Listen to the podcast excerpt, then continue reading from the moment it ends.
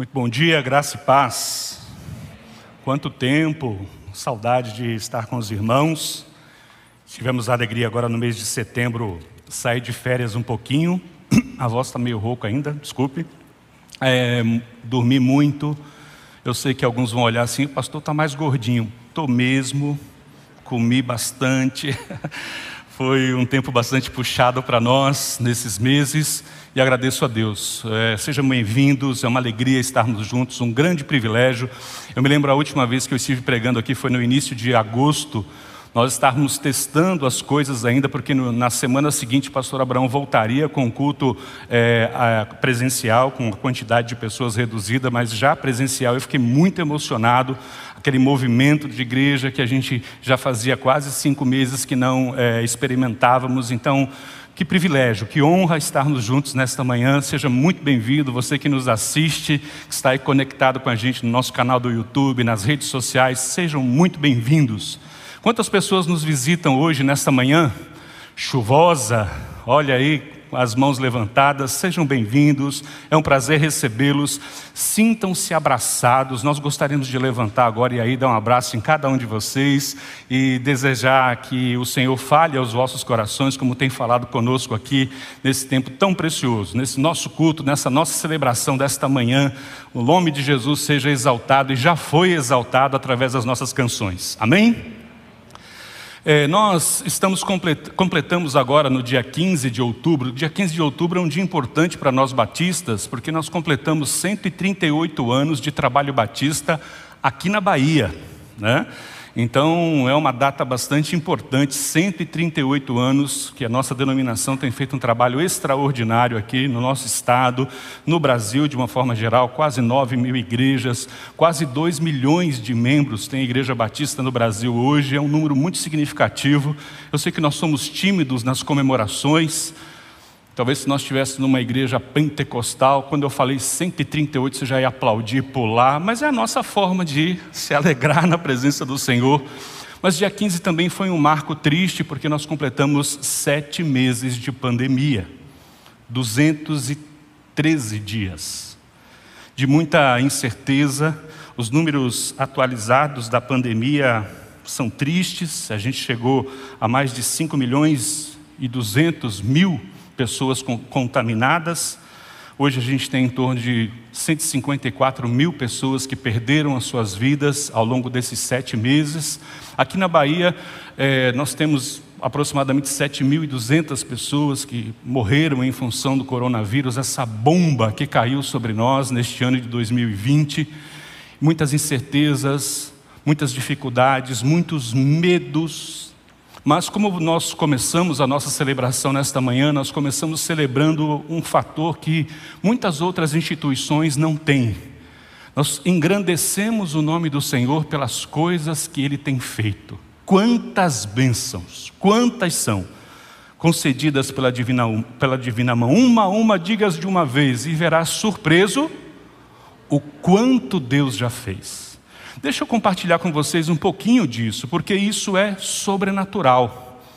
A prefeitura não conta com aspecto sobrenatural, os governos não contam, o Ministério da Saúde não conta com os aspectos sobrenaturais, é, nenhuma outra instituição conta com esse aspecto da sua, na sua rotina, na sua vida, que são as ações poderosas de Deus na vida da igreja. Mas nós, igreja, contamos com isso. E nós precisamos considerar isso. Nós não podemos deixar que essas coisas passem sem que nós notamos o quanto Deus tem movido a sua mão no nosso meio. É interessante, deixa-me falar, nós temos sete setores aqui na igreja, a igreja é dividida em sete setores.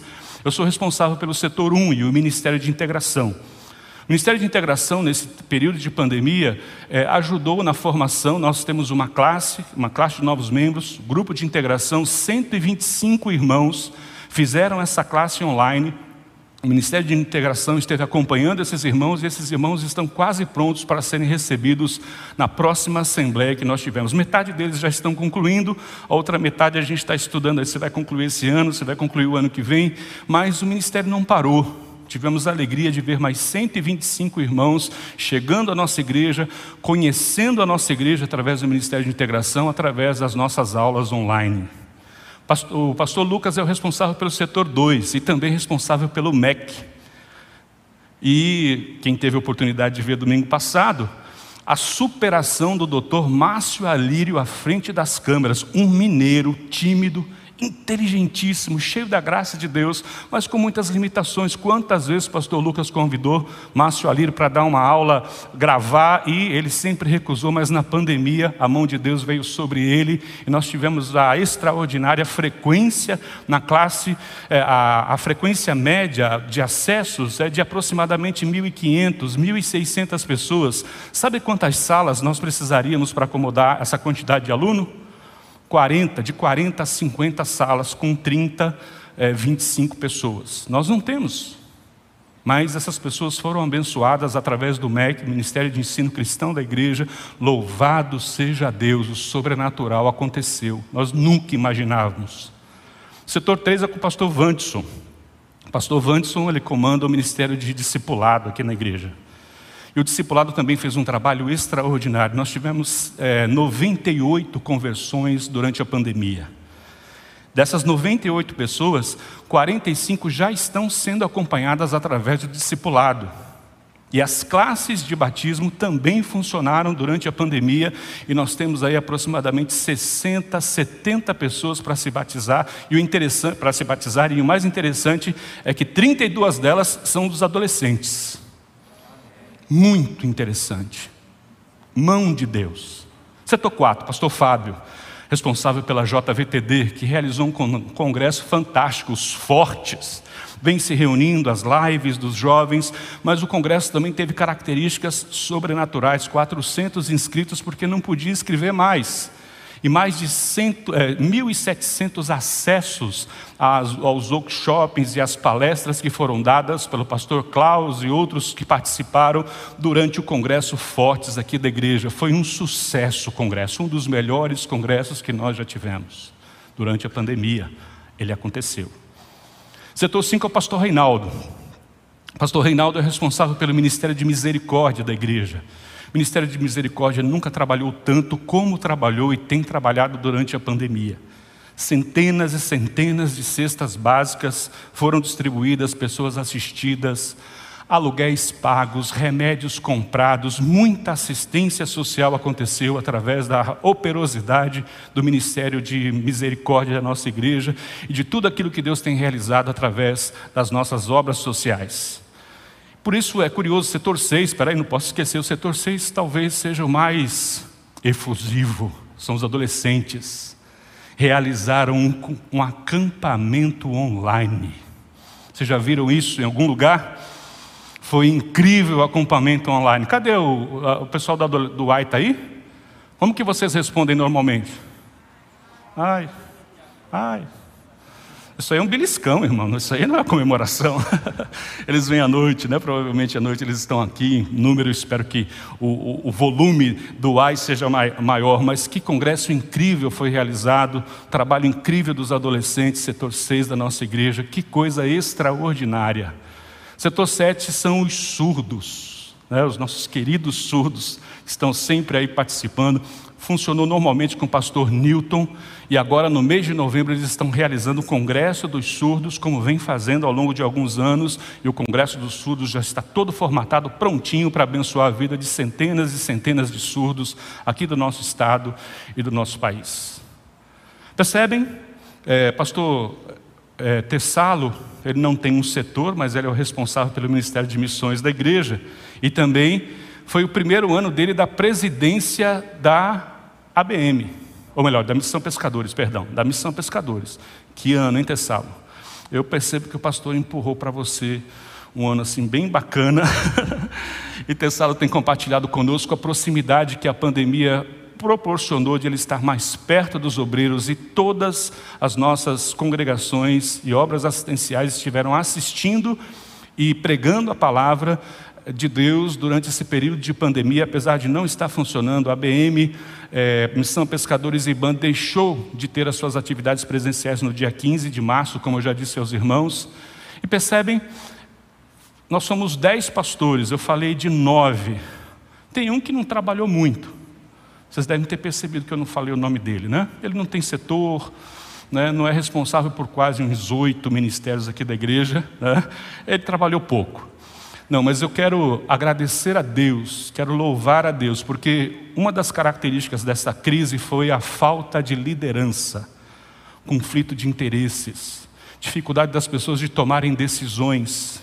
Graças a Deus pelo nosso pastor, graças a Deus pela diretoria administrativa, pela diretoria estatutária desta igreja, que logo nos primeiros momentos da pandemia tomaram decisões assertivas, ajustaram as coisas na nossa, na nossa igreja de forma muito corajosa, de forma bastante assertiva, como eu já disse, não faltou liderança para conduzir a IBAN ao longo desses sete meses de pandemia, trazendo estabilidade financeira, tra trazendo estabilidade administrativa. Louvado seja Deus pela liderança do nosso pastor, muito obrigado. Nós somos privilegiados. Nós não podemos esquecer que isso é uma honra e que isso, num tempo de crise de liderança, é sobrenatural. Amém? Amém? Conta bênçãos? A minha mente é limitada. Decon, Man, que teve que se superar, trabalharam muito, Decon e Man. Os nossos irmãos da recepção interna e externa, eles parecem astronautas foram treinados de uma forma maravilhosa, estão atuando de uma forma tão especial. Muito obrigado, recepção interna, recepção externa. Quantas coisas Deus tem feito no nosso meio. E a minha mente é limitada para lembrar, nós, ainda bem que, que é, perdão, nosso administrador Armando, disse que a nossa obra, uma obra importante, não parou durante a pandemia, ela continua acontecendo é, os nossos 110 pequenos grupos estão se reunindo regularmente durante a pandemia. Irmãos, isso é sobrenatural.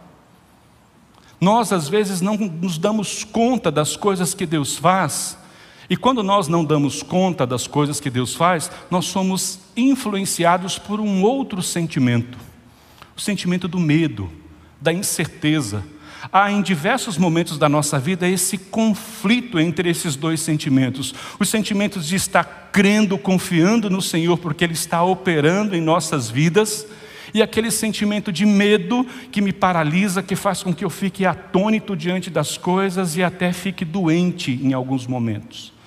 As pessoas que lidam com medo, os profissionais da área de saúde que lidam com medo, eles fazem uma escala para tentar ajudar as pessoas a vencer o medo. Eles chamam de dessensibilidade sistêmica. Não precisa guardar esse nome. Eles criam uma tabelinha em que eles vão medindo a intensidade do medo na vida das pessoas para ajudar. Então, os primeiros sinais do medo são a ansiedade, uma ansiedade leve, depois vem o medo, e depois vem um grau mais forte do medo que eles chamam de pavor. Em alguns casos, o medo se transforma numa doença, é uma fobia. E quando eles começam a diagnosticar que aquele sentimento está paralisando a vida da pessoa, está afetando as suas relações sociais, é porque essa pessoa precisa tra ser tratada, o medo precisa ser tratado como uma doença. Então, irmãos, esses conflitos esses choques é, entre o medo diante de uma situação nova, diante de uma situação de calamidade, de pandemia, e a ação poderosa de Deus, me parece que essas duas coisas estão lutando sempre em nossas vidas. E nós precisamos definir qual dessas duas coisas vai vencer essa batalha, esse confronto. E a minha intenção nesta manhã é estar falando sobre isso. O medo e os milagres no reino de Deus. Eu gostaria que você abrisse a sua Bíblia em Mateus capítulo 14. Esse é o texto que eu escolhi para compartilhar com os meus irmãos a respeito desta deste confronto, dessa luta, porque me parece que aqui nós chegamos é, mais uma vez num platô, ou então numa área da vida da igreja importante que Jesus está desenvolvendo na vida dos seus discípulos. Temos aprendido coisas importantíssimas. O pastor Abraão, no próximo domingo, vai estar retomando ah, os princípios do Sermão do Monte. Falamos sobre a ira domingo passado. Semana que vem ele vai falar mais dois, e tem mais quatro itens desse sermão.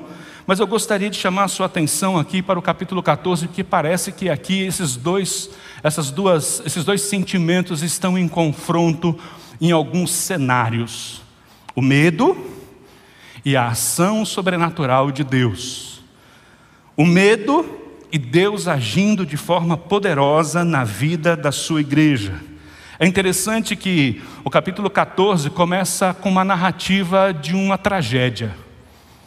É narrado o, a, a decapitação de João Batista. João Batista era o principal líder religioso daquela época, conforme diz Mateus 11, 11.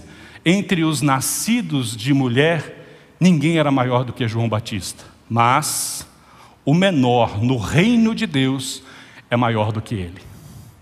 Então a morte de João Batista trouxe um impacto terrível na, naquela comunidade, na comunidade judaica, na comunidade da religião, é, até mesmo na própria, no, nos próprios romanos. Nós começamos com a narrativa de, de é, Romanos, ou melhor, Mateus capítulo 14, dizendo o seguinte: naquele, por aquele tempo, o tetarca Herodes soube da fama de Jesus e disse aos que o serviam: este é João Batista.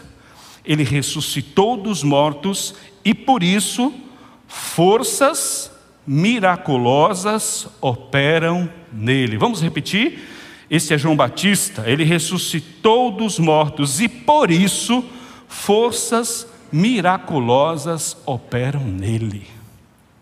É interessante que aqui o contexto nós percebemos principalmente em Marcos capítulo 6 e Lucas capítulo 9, que são os sinópticos aqui de Mateus, que Jesus está enviando os seus discípulos para, através dos discípulos, realizar muitos milagres. Há quem diga, os comentaristas de Mateus dizem que o capítulo 14 é, começa, Jesus começa um momento no seu ministério em que ele lança os fundamentos da igreja. Nós precisamos lembrar que não existia igreja. Aqui nós estamos falando da comunidade de Israel, nós estamos falando de uma fé é, que vem, nós, nós estamos saindo do período interbíblico, vem João Batista quebrando aquele silêncio de quase 400 anos em que Deus não falou, em que Deus não se manifestou à nação de Israel, e agora vem João Batista e João Batista faz uma obra extraordinária. No entanto, nós não encontraremos na Bíblia registros de milagres realizados por João Batista. Então, João Batista, ele não foi alguém que operou, é, que forças miraculosas operaram nele. Mas quando Jesus vem, começa a realizar uma série de milagres, no capítulo 10 de Mateus, ele libera esta autoridade sobre os seus discípulos, fala assim: Eu vos dou poder e autoridade sobre as enfermidades, sobre os espíritos malignos, e vocês vão implantar o reino de Deus. Mas somente no capítulo 14 nós temos a notícia de que esses discípulos saem e vão pelas comunidades e realizam curas e ficam impressionados com aquilo que está acontecendo, e a fama de Jesus chega até o rei. E não apenas até o rei, todas as cidades circunvizinhas, né? Aqui nós estamos falando da Galileia, onde esse Herodes, Herodes Antipas, era o rei. Então aquelas cidades ficam sabendo da fama de Jesus não apenas pelos milagres que Jesus realizou, mas também pelos milagres que os seus discípulos realizaram. Então a fama de Jesus chega até o rei e o rei declara assim: isso aí foi, isso aí é João Batista dentro da minha perspectiva judaico-romana ou judaica helênica, isso aí foi alguém que ressuscitou dentre os mortos, porque essas forças miraculosas nós nunca vimos aqui na nossa terra.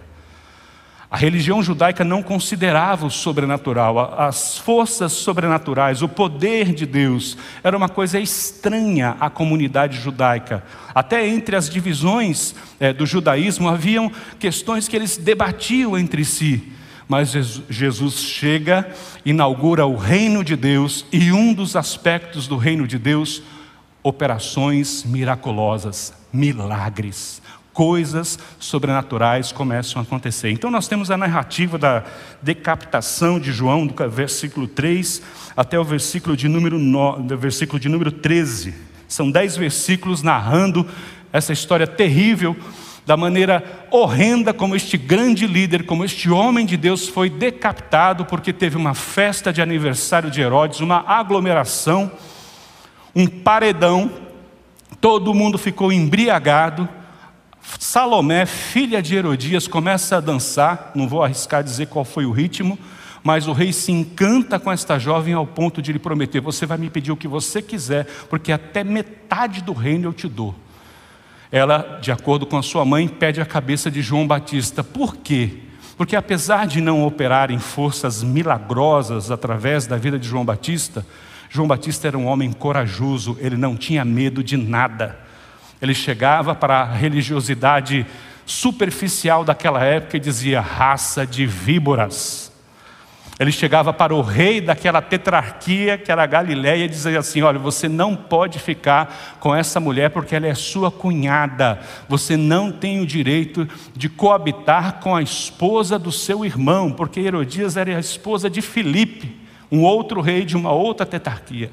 E João Batista chegava e falava: Não é correto você fazer isso. Ele não tinha medo. Mas nessa festa terrível, o pedido de Salomé foi a cabeça de João Batista. E o texto termina dizendo que os discípulos foram sepultar o corpo de João Batista e foram contar e anunciaram a Jesus o que havia acontecido. Né? Foram e anunciaram isso a Jesus. E aqui me, me permita fazer uma observação, porque nesse momento acontece um fato muito interessante, porque Jesus ele quer tirar os seus discípulos da Galileia. Ele chama os seus discípulos programam uma viagem para que eles passem para o outro lado do Mar da Galileia. O Mar da Galileia, na verdade, é uma lagoa de água doce, mas com 24 quilômetros de comprimento por 14 quilômetros de, de largura. É um, talvez um dos maiores lagos né, do mundo, fica abaixo do nível do mar, cercado de montanhas, água doce.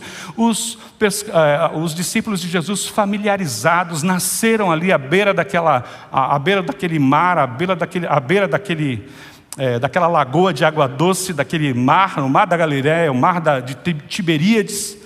E Jesus quer levar eles para o lado de Genezaré, do outro lado, para fugir justamente desse cenário de horror e de pavor. Por quê? Quem seria o próximo que Herodes iria decapitar? Eh, será que neste momento, com a morte de João Batista, se iniciaria uma perseguição ao ministério de Jesus? E você vai perceber nas narrativas de Mateus, nas narrativas de Marcos e Lucas, que Jesus tira eles da Galiléia, quer levar eles para Genezaré. Mas nisso que eles estão saindo, por quê? Justamente por causa deste conflito. Este conflito entre o crer, o, o, poder de Deus estava operando na vida deles. João narra nesta, nessa parte das Escrituras que eles não tinham tempo nem para comer. E Jesus fala: vocês estão muito cansados, vocês estão muito abalados, venham para um lugar deserto. Eles estavam indo em direção a Betsaida. Venham para este lugar deserto, porque nós precisamos descansar e nós precisamos ajustar aqui as coisas. Nisso que Jesus está saindo e indo, uma multidão começa a, a, a, seguir Jesus e os seus discípulos. Chega uma tarde, verso de número 14 é, começa a descrever um milagre. Eu não quero me deter muito por causa do tempo, mas eu gostaria apenas de fazer uma ênfase com respeito à multiplicação dos pães, em que eles estavam de viagem, saindo deste contexto de horror da Galileia, morte de João Batista. As, é, João diz que os galileus queriam é, ungir Jesus como rei da Galileia. Muitas revoltas contra o Império Romano surgiram na Galileia. Vendo aqueles milagres, vendo seus discípulos realizar milagres, o povo se ajuntou para fazer Jesus rei da Galileia. Ele sai. Ele sai com seus discípulos. Seus discípulos espantados com o que estava acontecendo, uma nova etapa no ministério de Jesus, ele sai com seus discípulos. E é interessante que nessa passagem em que eles estão afastados, neste lugar deserto, os discípulos chegam para Jesus e dizem assim: Olha, está chegando a hora do café, está chegando a hora da merenda. Manda esse pessoal embora, Jesus, porque a gente não tem, aqui não tem, não tem iFood. Aqui o celular não está pegando. Aqui não tem lugar para comprar mantimento para essas pessoas. Mandam eles embora. E é interessante que Jesus diz no verso de número 16: Deem vocês mesmos de comer a eles. Deem vocês mesmos de comer a eles. Isso não é interessante? Quem, era o, quem é o, o Filho de Deus? Quem é aquele que tem impactado o mundo com o seu ministério, com a sua autoridade? Jesus. Mas Jesus havia delegado esta autoridade aos seus discípulos, e Jesus está treinando os seus discípulos para a implantação do reino de Deus. E uma das características da implantação do reino de Deus são as coisas sobrenaturais, são os milagres. Então Jesus fala: não tragam este problema para mim, eu já capacitei vocês, eu já dotei vocês da capacidade para resolverem este problema. Mas eles falam assim: Jesus, Durante essa pandemia, os recursos mirraram. Como é que nós vamos fazer isso em tempo de, de é, distanciamento social? E Jesus faz uma pergunta: O que vocês têm aí? E aí, cinco pães e dois peixes alimentam uma multidão de cinco mil homens. Homens, cinco mil homens. E você sabe que prato de homem se você tiver qualquer dúvida, vem aqui numa hora do almoço aqui na IBAN, aqui no, no subsolo 2, e você vai ver o prato de alguns irmãos aqui. Algumas irmãs capricham também, mas os irmãos comem mais. E você vai perceber que cinco mais dois no reino de Deus é igual a pelo menos cinco mil, não dá sete. O fator sobrenatural. E eles ficaram preocupados com isso. Como que eles dariam comida? Há uma multiplicação, sobram doze cestos cheios de pedaços de pão e peixe, e o povo não apenas se alimentou naquela ocasião, mas ainda levou o mantimento para suas casas. Porque esses cestos, pela narrativa, não entram no barco com eles a destino de Genezaré. Provavelmente os próprios discípulos distribuíram dos seus cestos, olha, toma aqui para a merenda de amanhã, olha, toma aqui para mais tarde, e eles foram alimentados de uma forma sobrenatural. Eles entram no barco. Jesus fala: vocês vão na frente, não olhem para trás, vão, pra, vão em direção a Genezaré e eu vou aqui despedir as multidões. E enquanto eles estão indo, começa a narrativa do verso é, 22 de Mateus, e aí eu gostaria que você acompanhasse a leitura comigo. Mateus 14, 22, vamos ler juntos esse texto da palavra de Deus mais uma vez. Logo a seguir, Jesus fez com que os seus discípulos entrassem no barco e fossem adiante dele para o outro lado, enquanto ele despedia as multidões. E tendo despedido as multidões, ele subiu ao monte a fim de orar sozinho. Ao cair da tarde, lá estava ele, só.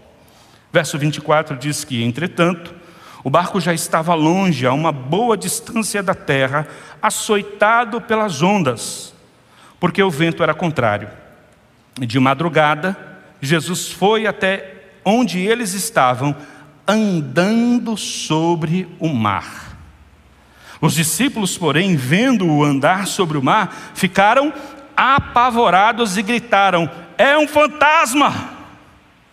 E tomados de medo, gritaram.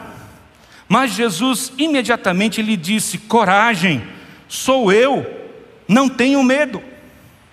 Então Pedro disse: Se é o Senhor mesmo, manda que eu vá até aí andando sobre as águas. E Jesus disse: O quê? Vem. Na verdade, aqui foi um, baianês, um baianês né? Venha, venha. E Pedro, descendo do barco, andou sobre as águas e foi até Jesus. Verso 30 diz que, reparando, porém, na força do vento, teve medo e, começando a afundar, gritou: Senhor, salva-me, Senhor. E prontamente Jesus, estendendo a mão, o segurou e disse: Homem de pequena fé, por que você duvidou? Subindo ambos para o barco, o vento cessou, e os que estavam no barco o adoraram, dizendo: Verdadeiramente o Senhor é o Filho de Deus. Aleluia. Percebe, irmãos, que aqui há uma batalha clara entre o medo e a ação sobrenatural de Deus. Me parece que esta é a grande ideia do capítulo 14 de Mateus. Jesus ensinando os seus discípulos e nos ensinando hoje no meio dessa situação difícil que nós estamos enfrentando, que nós não podemos desconsiderar. Nós não temos o direito de esquecer as coisas incríveis que Deus já realizou em nossas vidas. As coisas sobrenaturais. Não foram só más informações de Covid que nós recebemos ao longo desses últimos sete meses. Eu tenho conversado com algumas famílias que têm recebido notícias de mortes violentas de pessoas próximas deles. É, eu conversava com um casal essa semana, falou, pastor, foram sete um foi assassinado, o outro sofreu um acidente, o outro de uma hora para outra teve um problema no coração. E assim, esse casal falava: é impressionante como as mortes é, têm cercado, têm estado próximo à nossa família, são pessoas queridas. Uma dessas pessoas era uma amiga da família, 35 anos, sonhava em ter filhos, engravidou e no nascimento do bebê, dois dias depois, essa pessoa partiu. E eles falaram: como que nós lidamos com essa sensação de notícias, de más notícias? Isso nos abate, isso nos enfrenta. Eu disse: fiquem firmes, o Senhor é conosco. É uma fase difícil, sim, mas não tenham medo, coragem. Alguns outros receberam diagnósticos diagnósticos de enfermidades que já vinham se manifestando ao longo de meses anteriores, e agora, no meio de situações tão difíceis, veio um diagnóstico fechado de uma doença grave. E aí vem aquela sensação: eu vou ter medo disso, eu vou ficar apavorado diante dessa questão, aonde nós vínhamos numa estabilidade financeira, de repente a nossa vida virou de cabeça para baixo. Então, nós somos desafiados diante dessas más notícias, diante dessas situações corriqueiras do nosso dia a dia, a ter a noção desses dois confrontos: do medo, querendo operar em nós de forma que nós fiquemos paralisados, em pânico, afundando, e a ação sobrenatural de Deus se manifestando, dizendo: Não tenha medo, eu estou aqui, eu sou o Senhor teu Deus, que te toma pela tua mão direita e te digo: Não temas, eu te ajudo. É um confronto. A gente percebe que a palavra medo aparece aqui nos versos de número 26, nos versos de número 29 e nos versos de número 30. Medo era a situação que Jesus queria tratar na vida destes irmãos. Por que o medo tem provocado tantas, tantos males nos filhos de Deus? Porque talvez eles estejam desconsiderando os aspectos sobrenaturais das ações sobrenaturais de Deus na vida do seu povo, inclusive durante a pandemia. Por isso, meus irmãos, eu creio que nós somos desafiados, e esse texto mostra para nós que nós somos desafiados a fazer com que a confiança, a fé em Deus deve superar o medo. Há um texto nas Escrituras, não está no meu esboço, o pessoal do Decono vai poder colocar aí para vocês, é um texto de 1 João capítulo 4, verso 18, que diz assim: O perfeito amor lança fora todo medo. Ora, o medo produz tormento. Logo, aquele que teme não é aperfeiçoado no amor. Eu não quero nesta manhã, de forma nenhuma, deixar entre linhas e pontos não preenchidos na sua mente para do que, que o pastor Silvio está dizendo eu estou dizendo que nós precisamos romper com o medo. Eu não estou dizendo que nós devemos ser irresponsáveis, sairmos por aí sem máscara, sairmos por aí sem fazer a nossa, a nossa devida asepsia. Não, não estou dizendo isso, mas eu estou dizendo que o medo não pode paralisar a sua vida, a sua vida precisa continuar. E me parece que uma bomba caiu sobre nós a partir de fevereiro de 2020. Uma bomba. Uma bomba que tem gerado na sua, talvez uma bomba atômica, porque na sua radiação tem influenciado mais pessoas do que exatamente o problema da doença do coronavírus. O medo tem paralisado alguns irmãos, e isso não está certo, porque nós temos um fator que nós podemos contar, o fator sobrenatural, o Deus de milagres. Vamos fazer aglomeração por causa disso? Jesus não, não, nesse texto eu não consigo enxergar Jesus dizendo assim: olha, tirem suas máscaras, parem de usar o álcool 70, aglomerem-se, porque eu vou curar, eu vou proteger vocês do coronavírus. Não! Mas está dizendo assim: apesar das dificuldades, apesar das lutas, o reino de Deus continua. E uma das maiores evidências disso é o que nós temos vivido como igreja. Primeiro, um dos primeiros infectados da nossa igreja foi o nosso pastor. E foi ele lá para o hospital. E não teve a oportunidade de usar o respirador, não precisou. Tomou medicação. E é, se existe alguma coisa sobrenatural nessa história, não é nem o pastor Abraão, é Cléo. Como Cléo, que eu não sei se você sabe, era é grudada com o pastor Abraão, é uma família feliz, não é um mito como eles estavam falando ontem. E Cléo simplesmente, a, a, o vírus não consegue alcançar Cléo. Eu acho que ao final desse culto a gente pode pedir para que ela orem por todos nós e, e passe para nós essa característica. Por alguma razão, Cléo só dá negativo os testes dela. Graças a Deus, louvado seja Deus. E percebe então, nós não estamos falando de irresponsabilidades. Porque se tem uma coisa que a nossa igreja tem tratado com muita responsabilidade, com muito critério, com muito cuidado, são essas questões. Olha como nós estamos aqui nesta manhã, devidamente guardados, com o distanciamento necessário. Outra, alguns de vocês estão mais saudáveis hoje do que jamais tiveram. Porque se tem uma coisa que o homem não gosta de fazer é lavar a mão. E eu não quero entrar em detalhes com vocês sobre isso. Mas temos essa dificuldade.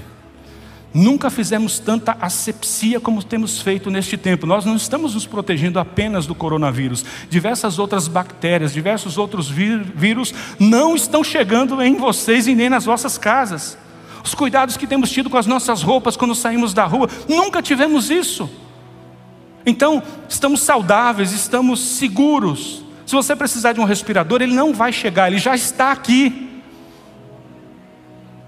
Algumas medicações que nós não sabíamos que funcionavam ou não, nós já sabemos, olha, essa aqui funciona, essa aqui não funciona. Estão com medo do quê? Alguns poderiam dizer, mas como pode João Batista, um homem santo, um homem consagrado, morrer decapitado? João Batista cumpriu o seu propósito aqui na terra. João Batista veio para ser o precursor do ministério de Jesus. João Batista veio para declarar o reino de Deus que viria com o Messias, o Cordeiro de Deus. Eis aí o Cordeiro que tira o pecado do mundo. Eu não sou o Messias. João Batista não cansava de dizer isso. Eu não sou, eu não sou o Messias, mas eu vim para anunciá-lo. Ele cumpriu o seu propósito nessa terra. E eu não vou morrer enquanto eu não cumprir o meu propósito nesta terra. Você não vai morrer enquanto Deus não determinar, oh, hoje chegou o seu dia. Ok? Mas tenho medo. E aí eu quero encerrar contando para vocês, pelo menos historicamente, a única situação parecida com essa que nós estamos vivendo é que aconteceu há 75 anos atrás. Há 75 anos atrás, no dia 6 de agosto de 1945, as forças aliadas jogaram sobre a cidade de Nagasaki, de Hiroshima, melhor dizendo, dia 6 de setembro, em Hiroshima, uma bomba chamada Little Boy. Era uma bomba de plutônio. Ela explodiu a 550 metros antes de alcançar a Terra. E a sua radiação matou aproximadamente entre 120 e 160 mil pessoas em Hiroshima. Os efeitos da radiação duraram meses, anos. Três dias depois, uma outra bomba, agora chamada Fat Man, uma bomba mais gordinha, de plutônio, cai sobre a cidade de Nagasaki. E aproximadamente 80 mil pessoas morreram com os impactos desta bomba, que também explode a 600 metros antes de tocar o solo é, Nagasaki é uma cidade mais litorânea, com algumas cordilheiras. Radia... O, o, o, alvo não foi alcançado por esta bomba, então o efeito nocivo desta bomba foi menor em Nagasaki. Ao todo, mais de 140 mil pessoas morreram com este ataque, talvez seja a coisa mais próxima que nós tenhamos da realidade que nós estamos vivendo hoje, porque afetou o mundo inteiro. Mas eu quero falar com vocês sobre os Ibacuxãs. Eu sei que Ibacuxã é uma palavra difícil, mas o pessoal do Decom vai ajudar aí, vai botar o nome. Ibacuxãs. Ibacuxã. Essa palavra significa sobrevivente. E é o nome dado às pessoas que sobreviveram às bombas atômicas.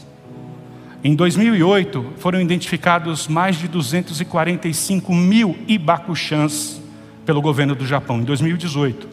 A média de idade deles, 75 anos.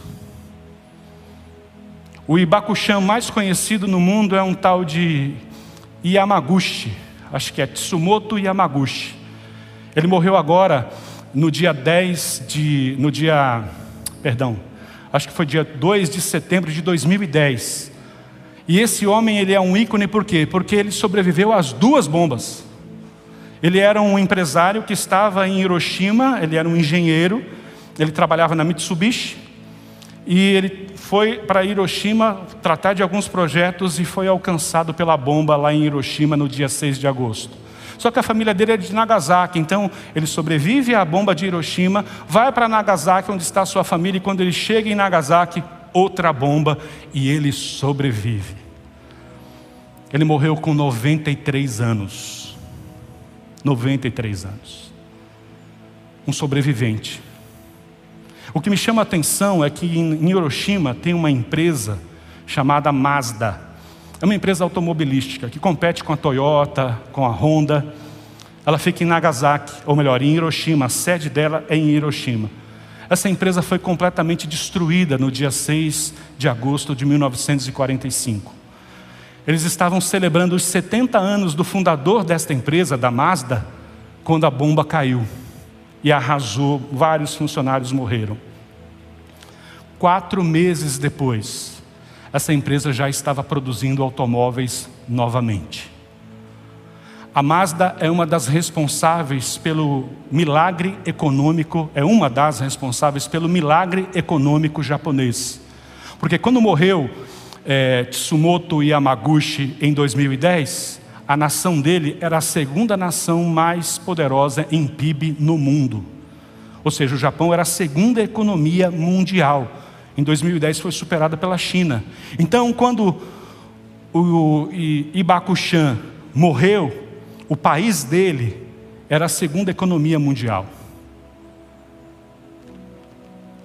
E a primeira economia foi justamente o país que lançou a bomba sobre sua cidade. Eles não tiveram medo, eles continuaram eles falaram, nós vamos reconstruir. E o interessante foi a discriminação que os Ibaquixãs sofreram, porque as pessoas tinham medo de chegar perto deles, porque e a radiação? Como que nós vamos lidar com a radiação? Então eles foram discriminados durante muito e muito tempo. Eu preciso dizer para vocês que a maioria dos Ibacuxãs são budistas.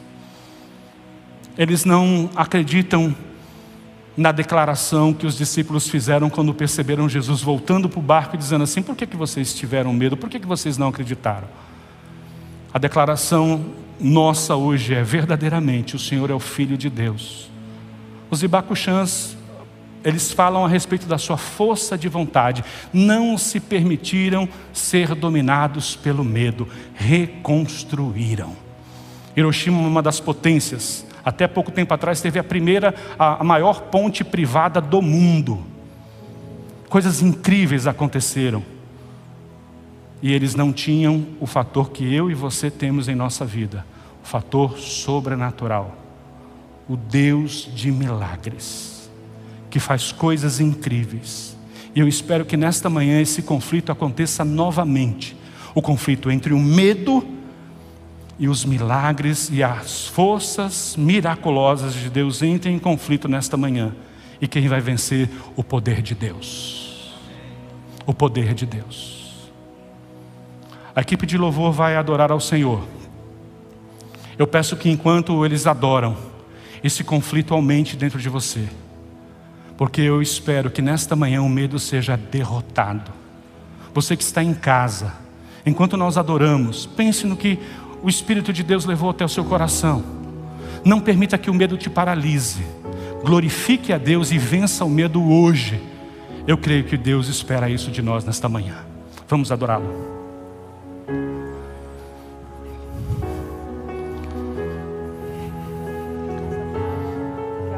Quero. Se o sol se for noite chegar, tu és quem me guia. Se a tempestade me alcançar, tu és meu abrigo. Se o mar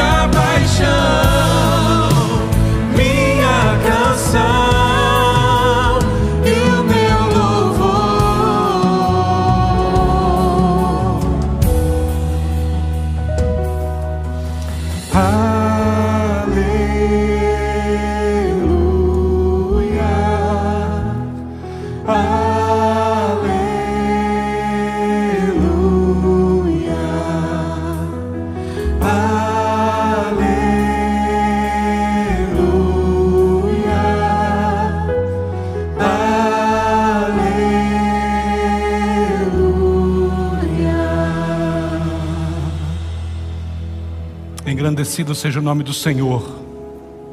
Exaltado seja o nome do Senhor. Em 2014, 450 mil Ibacuxãs foram reconhecidos pelo governo do Japão. Quantos Ibacuxãs nós teremos aqui nesta manhã?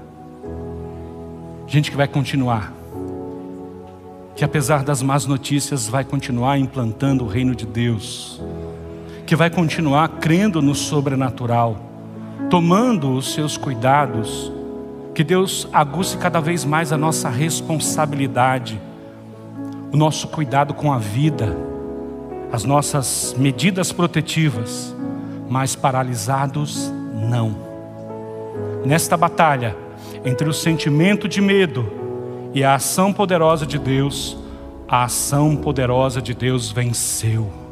Talvez você esteja nesta manhã afundado, não tem problema. A mão poderosa de Deus está estendida para te puxar e para te colocar no barco novamente. Não tenham medo, sou eu, não tem mais. Eu quero chamar, por favor, a equipe pastoral, esses amados irmãos que, de braços dados, estamos sendo liderados pelo pastor e sendo conduzidos nesta pandemia. Nós vamos orar por você nesta manhã para que o medo seja vencido vencido pelo poder de Deus vencido pela graça de Deus. Nós, por questões óbvias, não podemos pedir para que você venha aqui na frente. A gente gostaria que você viesse aqui, que nós pudéssemos abraçar. Se você viesse aqui e dissesse assim, pastor, estou com medo, tenho recebido notícias difíceis, tenho passado por situações complicadas. Nós gostaríamos tanto, como líderes desta igreja, como pastores desta igreja, abraçá-lo e dizer assim: tenha coragem, continue e você que está em casa, sinta-se abraçado neste momento, porque esta palavra é para você também. Nós gostaríamos de estar aí, sabemos que você não pode estar aqui, que você tem às vezes medo de estar aqui. Estar aqui é uma das situações talvez mais importantes para você neste tempo, porque aqui nós somos abençoados por essa presença graciosa de Deus pelo poder da palavra do Senhor, que está chegando aí na sua casa também, mas não seja paralisado pelo medo. Que a graça de Deus venha sobre você, a nossa oração é por vocês também. E que o Espírito Santo de Deus nos leve a ter esta coragem diante deste confronto do medo, mais os milagres. Quem vai vencer? O poder sobrenatural de Deus. Nós temos isso. Nós estamos vivendo isso como igreja e queremos que você como família viva também. Levantamos as nossas mãos nesta manhã sobre o teu povo, Senhor. A tua igreja bendita, reunida aqui neste lugar e em muitos outros lugares onde estas imagens e som estão chegando neste momento. Traz cura para os corações aprisionados pelo medo. Traz libertação para aqueles que estão, ó Deus, paralisados. Deus, nós não sabemos qual é o estágio do medo que os teus servos e as tuas servas estão mas que eles sejam libertos neste momento. É a nossa oração como ministros do Evangelho, em nome de Jesus. Cura o teu povo, levanta homens e mulheres corajosos neste tempo. Nós podemos ser melhores que os ibacuxãs japoneses, porque sobre nós opera o Espírito de Deus. Romanos 8,15, porque vocês não receberam um espírito de escravidão para estarem outra vez aprisionados, apavorados, amedrontados. Mas recebeste o espírito de adoção, do qual clama: Abba, Pai. São teus filhos, são tuas filhas, é o teu povo, Senhor. Traz esse poder e esta capacidade sobre nós. Obrigado pelo que o Senhor tem realizado na Igreja Batista Metropolitana nesses sete meses. Nós reconhecemos a tua mão, nós reconhecemos o teu poder nós reconhecemos os dons espirituais se manifestando na vida de tantos e tantos e tantos irmãos e irmãs. Nós reconhecemos isso, por isso vamos continuar, Senhor, vamos avançar ainda mais. Liberta o teu povo que não está desfrutando desta ação sobrenatural, Pai. São medos, são pavor, talvez ainda uma ansiedade mas traz cura sobre o teu povo nesta manhã, Senhor. É a nossa oração em nome de Jesus. Alcança esses queridos que estão em suas casas, amados que estão, ó Deus, sob forte influência do medo, que a esperança, que a fé, que a confiança no Deus Todo-Poderoso os tire dessa situação nesta manhã, em nome de Jesus. Nós glorificamos o teu nome.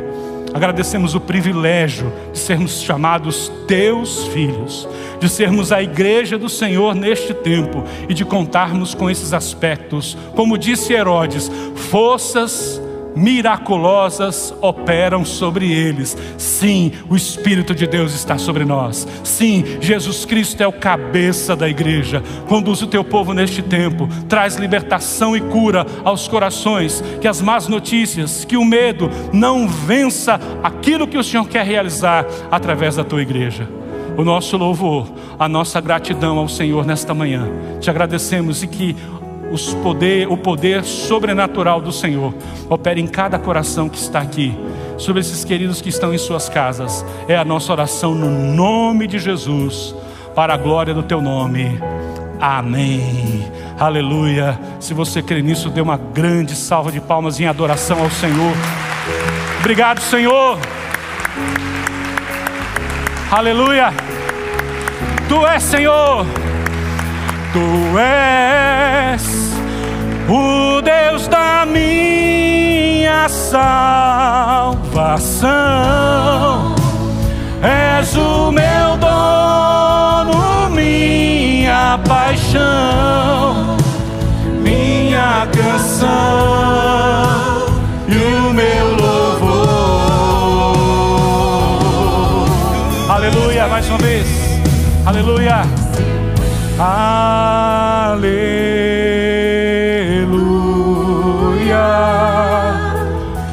Louvado seja o nome do Senhor. Adorado seja o nome do Senhor. Nós nos prostramos e dizemos: verdadeiramente tu és o Filho de Deus. Aleluia. Bem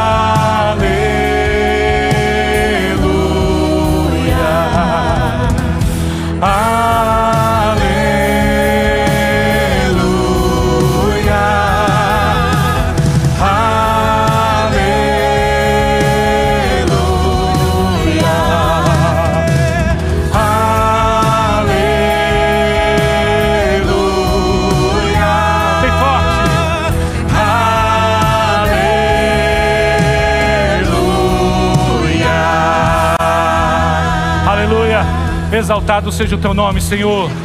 Nós te adoramos. Deus da nossa salvação.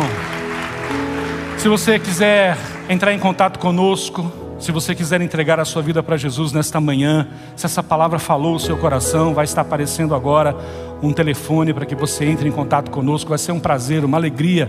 Alguém da equipe pastoral vai entrar em contato com você, vai estar orando com você e você vai ter o privilégio de poder contar com esse aspecto sobrenatural, com essa graça de Deus. Você pode nascer de novo hoje. O Espírito de Deus pode estar sobre você hoje. E nós gostaríamos muito de orar com você. Anote o telefone ou então coloque aí a sua câmera no QR Code e você já vai ser direcionado para o nosso telefone.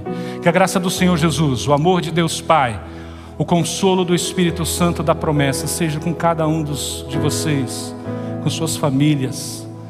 Que o Espírito de Deus te conduza sobre as águas. E que questões preciosas sejam resolvidas nesses dias, na confiança do Senhor. Seja livre do medo, meu irmão e minha irmã. Viva para a glória do Senhor. Nossa oração como ministros do Evangelho, nós os abençoamos em nome do Pai, do Filho e do Espírito Santo de Deus. Boa semana, Deus os abençoe. Até quinta-feira, em nome de Jesus.